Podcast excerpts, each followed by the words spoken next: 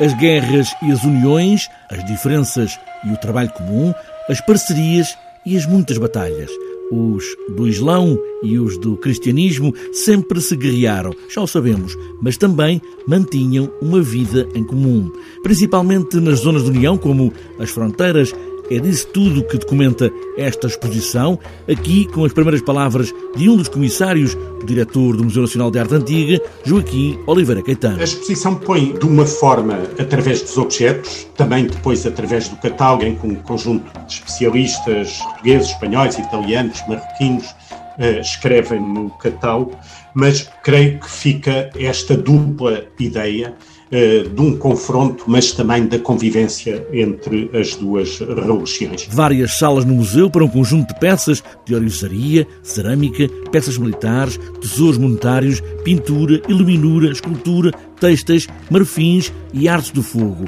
para marcar aquilo que foi o primeiro massacre documentado, a morte de franciscanos no norte da África, a 16 de janeiro de 1220. Como disse, o motivo eh, foi a comemoração dos 800 anos dos eh, chamados Mártires de Marrocos, um grupo de franciscanos que eh, passaram por Portugal, daqui passaram a Marrakech e acabaram por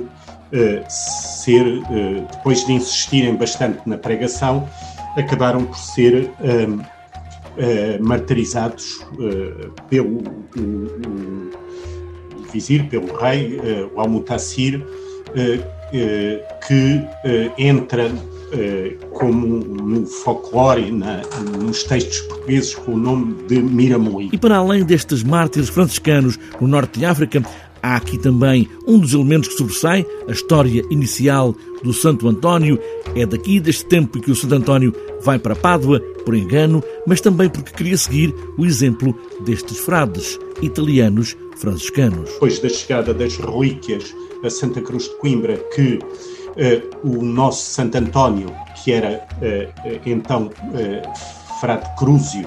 passa para a ordem dos, do, dos franciscanos e, e, e, acaba por também tentar ser ele mesmo martirizado, indo para a África,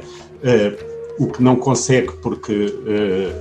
enfim, uma tempestade milagrosa o a levar para a Itália, onde depois tem a,